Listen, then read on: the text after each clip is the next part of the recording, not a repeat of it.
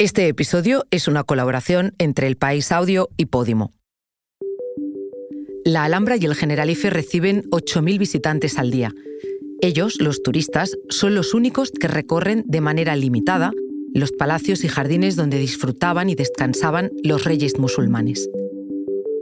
Pero hace no tanto, antes de que las huertas del Generalife fueran gestionadas por empresas, había unas pocas familias que disfrutaban día y noche de esos espacios porque además de encargarse de cuidar sus árboles, sus plantas y sus frutos, vivían dentro de sus murallas.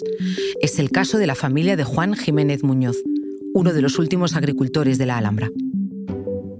Soy Silvia Cruz La Peña. Hoy, en el país, Vivir en el Generalife. ¿Quién cuida hoy los jardines de la Alhambra?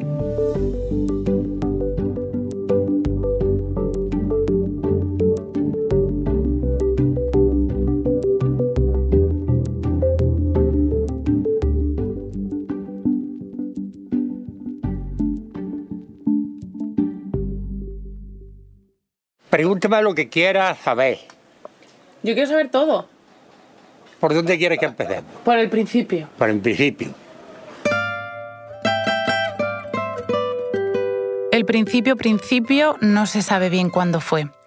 Al oeste del Monte de la Novia, actualmente conocido como el Cerro del Sol en Granada, se extendía y extiende la principal almunia del reino nazarí, Yanat al-Arif, el jardín del Alarife, un alarife de origen desconocido y responsable del complejo sistema hidráulico que vertebra y define uno de los jardines islámicos más antiguos preservados hasta la actualidad. Este, el Generalife, es uno de los protagonistas de esta historia.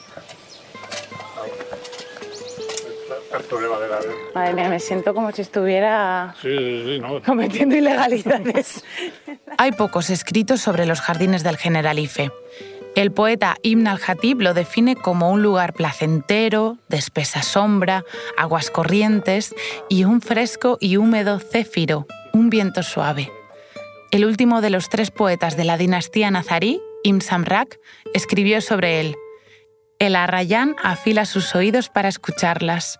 Las ramas bailan y las aguas aplauden.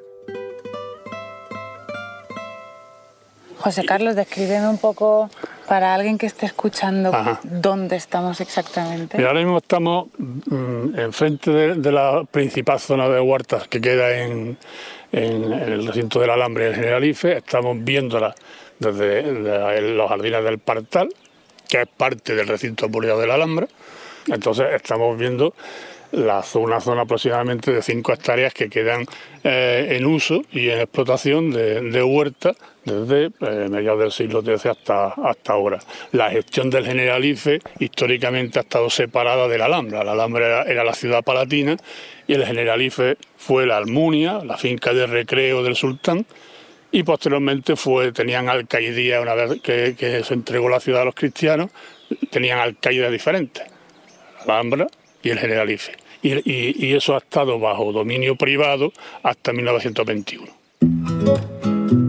Él es José Carlos Ávila Cano, jefe del Departamento de Jardines y Bosques del Patronato de la Alhambra y del Generalife. ¿Y antes cuántas eran? Antes debería ser bastantes más porque es lo que hay ahora mismo más, gran parte de toda la zona que vemos enfrente de Ciprés hasta la entrada principal de la Alhambra del Generalife y casi llegando al actual cementerio de, Granada, yo calculo que no menos de 15 hectáreas seguro, seguro. El dato más importante que estos son huertas desde el, siglo XIII. Nunca han perdido su vocación de, de huerta porque ese era un palacio que se construyó para placer, recreo y producción agrícola para la ciudad de la Alhambra. Estas huertas llevan 800 años siendo cultivadas de manera ininterrumpida. Han cambiado de nombre a lo largo de los años. Hoy son la Huerta Colorada, la Huerta Grande, Fuente Peña y la Mercería.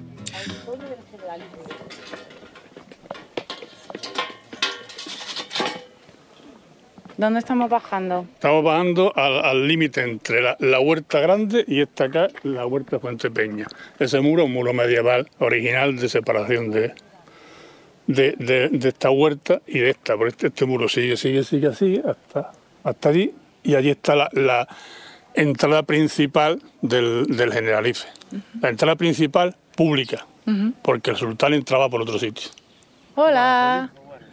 Está el jefe de la cuadrilla de Ortega. Hola, ¿qué tal? Soy Jimena. Jimena Félix Garrido. Encantada. Ha estado aquí trabajando una pila de años, ¿eh? también. 33 ¿Ah, años. ¿Tu padre? Sí. Sí, te cuento de la historia de aquí. Allá es como preguntamos todo eso, me, luego por la tarde me llamó. Estuvimos y demás. Ajá. Estuvo contándome lo que había. ¿Qué te contó?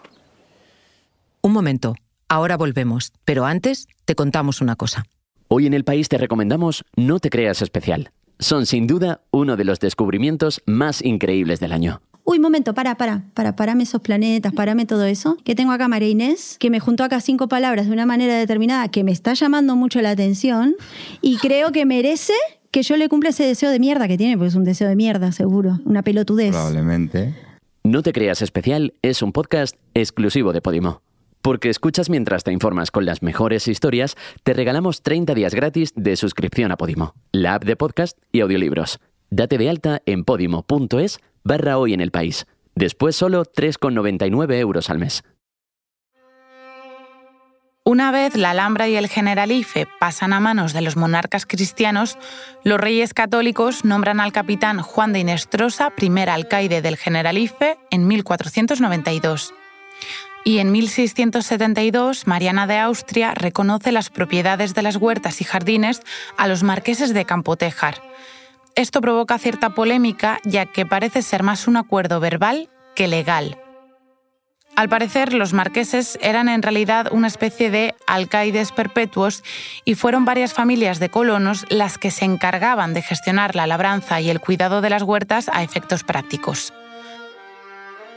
Existe un registro de varios contratos fechados en 1660, como por ejemplo el de la Huerta Grande, que estuvo arrendada por Alonso de Fuente Peña por 1.705 reales al año.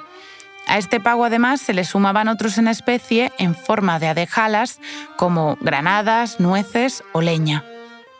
El traspaso de las huertas ha sido prácticamente hereditario durante varias generaciones y fueron muchos los que vivían en pequeñas casas dentro de los propios muros del Generalife.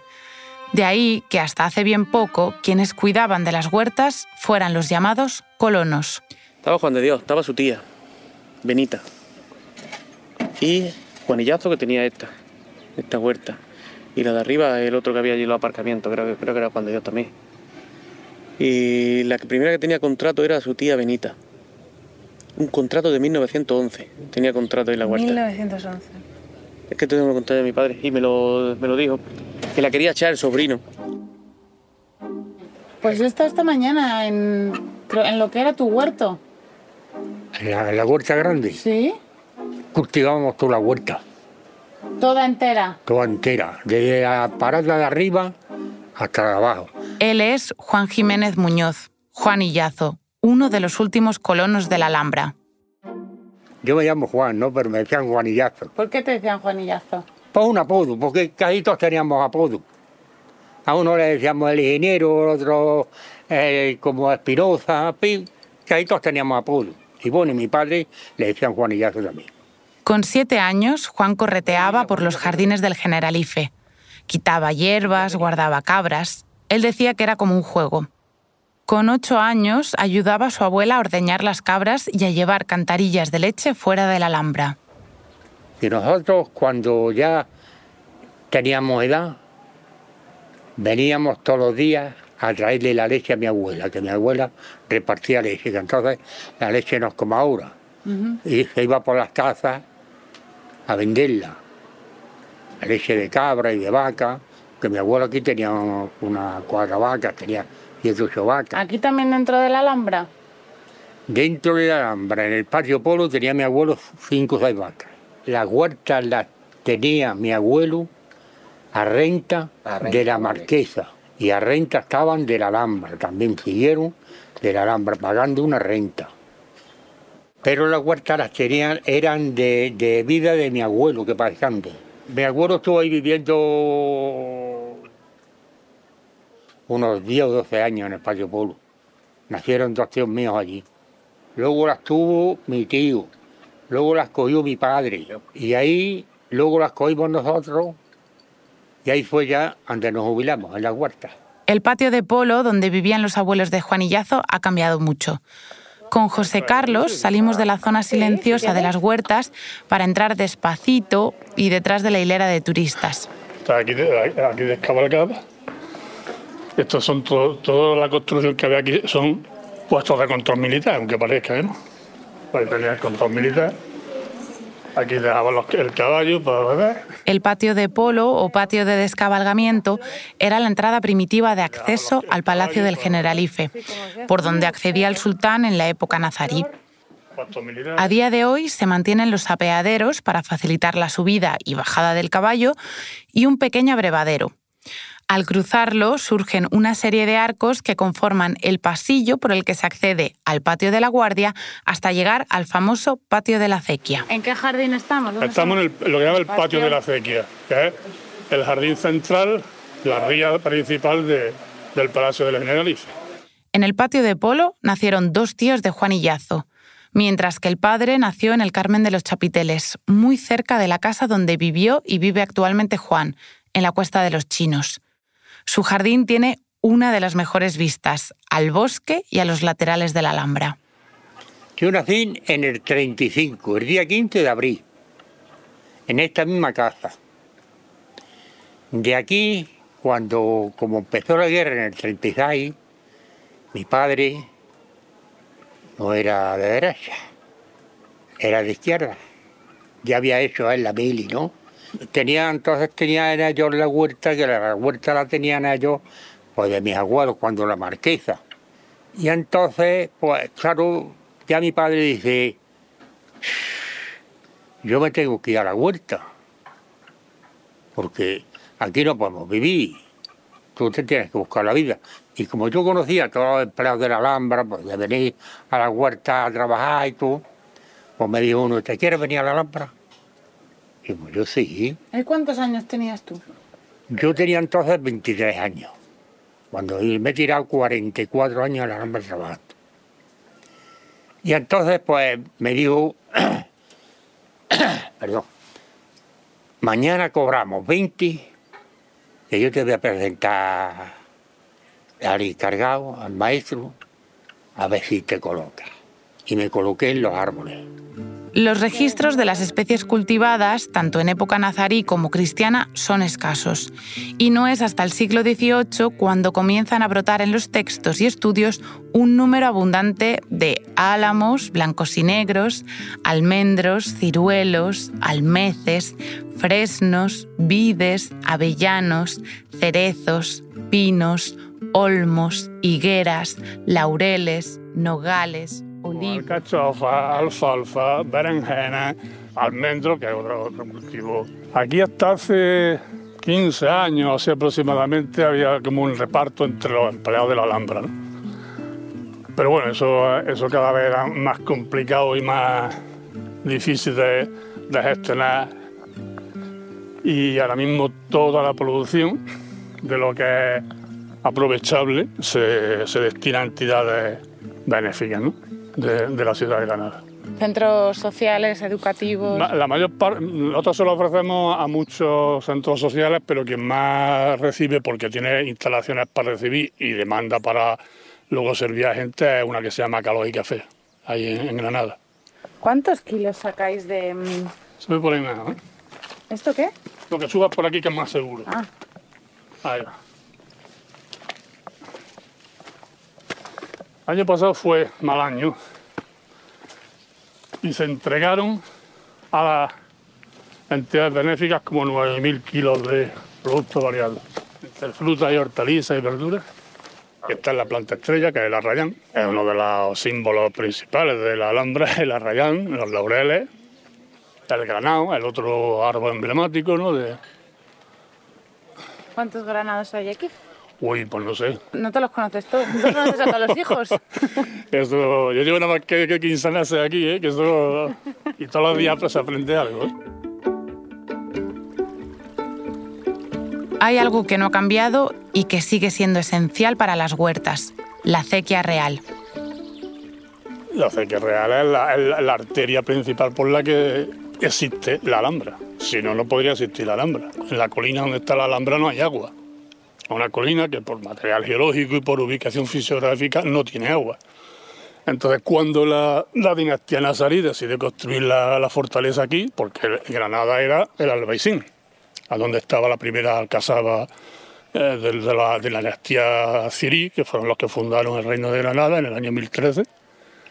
Y, y, cuando deciden pasarse aquí, lo primero que tenían que solucionar es el tema del agua. Entonces aquí tuvieron que construir una acequia que está a 7 kilómetros agua arriba, en el Darro, una presa y una acequia que trae, que trae el agua para poder abastecer el palacio y a la huerta y a todas las necesidades del, ejército, el sultán, la, jerarquía de administración, etcétera, etcétera. Aquí vivían unos, como 2.000 personas, 3.000, ¿no? Una cosa absolutamente sorprendente para el siglo XIII. ¿Cómo lo gestionaron los que lo heredaron? ¿Tendrían, ¿Tenían tantos conocimientos como...? Bueno, ha tenido sus más y sus menos, ¿no? Ahí el problema de esa sequía con el tiempo era por el terreno por el que discurría, porque es una ladera muy empinada, muy inestable, y ha tenido continuos problemas de derrumbe, de reparaciones, y hasta que actualmente, en los años 50 del siglo XX, se, se optó por hacer una galería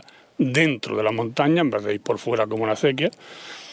Y, la mayor parte del recorrido, desde la presa real hasta, hasta la entrada a los depósitos de regulación que tenemos, eh, es por una mina, por una tubería subterránea. Y se mantiene como dos o tres kilómetros de trazo original de la acequia real, original de la medieval. Y esta sí, la que una vez que entra a la Alhambra, esta acequia sí es la acequia original de, el trazado original de la, acequia. Es septiembre de 2023 y en los jardines del Generalife no siempre suena agua, viento o pájaros como en aquel poema de Imsam Rak. Los idiomas se solapan en los altavoces de los guías y los turistas buscan la sombra del ciprés para resguardarse del calor. Hacen fotos a las flores, tocan algún tronco, siguen a los guías y sus indicaciones de hacia dónde mirar. Me he fijado que había un cartel que ponía no tocar las plantas. Hay varios, pues, pues como si no hubiera. Es que claro, la gente quiere pegar un pellizquito a la rayán porque huele muy bien. Pero claro, 8.000 personas son 8.000 pellizquitos. Entonces no damos nosotros abasto para cuidar esto. Y hay zonas donde se nota mucho la, la presión de la, de la gente y, bueno, aquí está controlado el número de, turistas por día que pueden entrar por patrimonio de la humanidad y, y, condicionantes de la UNESCO, ¿no? Mm. Pero 8.000 personas son muchas dudas. José Carlos se desvía del circuito turístico. El suelo de piedras se convierte en tierra y subiendo los bancales llegamos a la huerta de la mercería. La huerta de mercería. Toda esta zona de huerta. Y es la que se regó cuando se derivó en el siglo XIV la sequía que se llama sequía del tercio. Le elevó la cota de agua y se pudo regar toda esta zona, que son unas pocas hectáreas. ¿eh? Se llama del tercio porque detraía un tercio del caudal de la sequía real. ¿no? Pues ya se podía regar toda esta zona, que puede tener en su origen como 7 8 hectáreas, por lo menos. Es increíble también como aquí ya, yo ya no escucho turistas. No, esta zona ya está vetada a turistas. Los turistas pasan por aquí, allá abajo, la salida del Generalife, y esto aquí ya no, esto no está en visita pública. Aquí los únicos que vienen son los niños del programa educativo de Alambre Duca, a hacer sus actividades medioambientales y, y sus campamentos de verano y eso y son los que disfrutan esta parte de huerta en mercería, que aquí huerta pues hay más que todo arbolado, los granados, pero no, hay cultivo de huerta anual como tal, ¿no? Estos son... Estos son almeces. Almeces como el... Almeces. El almez es uno de los árboles más apreciados de la época andalusí. Son árboles inmensos que crecen rápido, cuyas raíces centenarias sujetan los bancales y huertas aterrazadas, marcando el trazado de las acequias, cursos del agua, caminos y lindes. Son apreciados por su belleza, por su sombra, su fruto, pero sobre todo por su madera. Los almeces no solo perviven en el Generalife, sino que se mantienen y siguen siendo útiles en zonas más altas como en la Alpujarra. Los árboles que respiraban en el Generalife en época nazarí no son los mismos que hay ahora. Tampoco lo son los que cuidó Juan Illazo cuando era jardinero. Que ya no hay árboles como eso. ¿Qué árboles eran? Ormo y, y plátano y almecino había árboles que entre dos no los podía abrazar. Pero que te subías al alto un árbol y hablabas con Dios. Juan fue ascendiendo poco a poco hasta que pasó a ser encargado y oficial de primera. Pero con el auge del turismo de la Alhambra y el Generalife, pronto vio que el mejor trabajo era en realidad el de vigilante. Por aquel entonces su hermano Carmelo vivía en las caballerizas y compartía la huerta grande con él. Yo tenía la parte de arriba y la mitad de abajo, y mi hermano tenía la parte de abajo casi entera y otra poco arriba. Nosotros vamos tenido tierra en todos lados, porque yo cultivo en todos lados, por aquí. Pero cultivar y criar y comer cosas buenas que ha criado la tierra esa, no las he comido en ningún lado. Y Juan, ¿guardabas las semillas? Tú tenías semillas de un año para otro, entiendo, para sembrar. Claro. Cuando te fuiste allí, ¿qué hiciste con esas semillas? Esas semillas se las dimos nosotros, las semillas, a, al que siguió con la huerta. En 1921, el Generalife se incorpora al patronato de la Alhambra tras resolverse el conflicto judicial entre la corona y los herederos de los alcaides del Generalife. Las huertas siguieron siendo manejadas por los colonos hasta entrados los años 80. Posteriormente se contrató personal por parte del patronato para las labores en las huertas y en los últimos años se licitó la gestión de las huertas a empresas de servicios. Mientras charlo con Juan sobre su infancia y juventud, sobre las familias que tuvieron el privilegio de vivir dentro de la Alhambra, hay 8.000 turistas que respiran el húmedo céfiro de sus jardines, pero que jamás sabrán qué se escucha cuando no hay nadie. Ese paisaje sonoro de arrayanes y aguas que aplauden es solo para los trabajadores que aprovechan los minutos desde que se encienden las fuentes hasta que entra el primer visitante. Juan, ¿hace cuánto no vas a la Alhambra? Pues yo, desde que me jubilé. ¿Eso fue hace cuánto? Fue hace ya casi 20 años. ¿No sabes cómo está? Ya no. ¿Es que está igual o que está peor? Bueno, antes tenía su belleza, pero yo creo que ahora pues tendrá más belleza, porque eso, en que sea más puesto o más dicho, pues él, para mí, es igual que las mujeres. Las mujeres antes ni se pintaban ni se arreglaban. Y hoy una mujer se arregla, se pinta y todo, y eso le pasa a la lámpara. ¿Te acuerdas cuando fue el último día? ¿Cómo fue? ¿Te dijeron que te tenías que ir no, o cómo fue? a nosotros no no querían que nos, no viniéramos. Bueno, mi hermano se lo dijo al director, que era don Mateo Revilla, y le dijo a mi hermano, dice, don Mateo le había dado una noticia. Dice, ¿qué, Carmelo? Dice que dejamos la huerta. Dice, eso ni pensarlo. ¿Por qué queréis dejarla? Porque ya mi hermano se le murió también la mujer. Y se fue a, a los a vivir con una hija. Y ya tenía que venir de los hígeres. Tenía que coger un coche, luego pillar otro, luego pillar el otro. Y ya decía Juan, si me llevo un cesto, una garcía de tomate, tengo que llevar la cuesta en los coches, ya me cuesta más dinero. Pues quédate tú con ella, digo yo. ¿Y tú no quisiste quedarte tampoco con tu huerta con la de tu hermano? Porque nosotros vamos siendo dos hermanos que nos vamos a llevar siempre muy bien. Vamos a estar siempre juntos desde niño. Y de todo, hemos estado en los trabajos juntos, luego yo me coloqué en la Alhambra y él se colocó y estamos estado ahí y nos llevamos muy, bien, muy bien, muy bien. Nosotros estábamos en la huerta y yo le digo que no, que si él se va me voy yo también.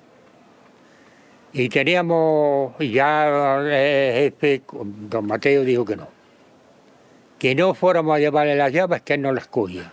Y se las mandamos con mi Pepe, con mi hijo que estaba trabajando ahí. Ah, tu hijo trabajó en la alambre. y se las dio. Y, le digo, pero ¿cómo es esto, hombre? ¿Y tus padres por qué se van? Y porque los Mateos ya son y lo que quieren es descansar. Hay que ver. Y llaman a Félix y le dimos nosotros cuatro o cinco latas con semillas, ¿no? Todas las semillas, mira, nosotros ya no vamos a sembrar en las tierras. Sí, sí, claro. ¿De qué eran las semillas? De tomates, pimientos, berenjenas, de, de todo, de lechuga, de escarola, de todas las semillas que nosotros teníamos. Me las dimos. ¿Y Juan no te dio pena? Pues nos venimos los dos llorando. Porque había sido una vida. Salimos al callejón abajo y hasta hoy. Porque cuando salimos por la cancela, los dos dijimos, ya no ponemos un pie en la huerta mientras vivamos. Por no recordarla. Hombre, a mí me ha gustado de toda la vida, de toda la vida, el Salón de Embajadores y el Patio de los Leones. Porque tiene, el, Salón de Embajadores tiene una belleza que no se ve en ningún. Y si los, los leones, yo tengo una foto ahí, ahora lo a ver, los leones, te sientas en este, en el, lado de atrás, y ves los leones, la sala de los encerrados, la sala de los reyes, la sala de las hermanas, y es que parece que, que estás en una nube. Cuando estás solo, que no hay gente, parece que estás en una nube. El que no sabe, el que no aprecia el Alhambra, no sabe nada. Esta historia la ha traído mi compañera Jimena Marcos. La grabación en estudio es de Nicolás Chavertidis. El diseño de sonido es de Nacho Taboada. La edición de Ana Rivera. Yo soy Silvia Cruz La Peña y he dirigido este episodio de Hoy en el País, edición fin de semana. Mañana volvemos con más historias. Gracias por escuchar.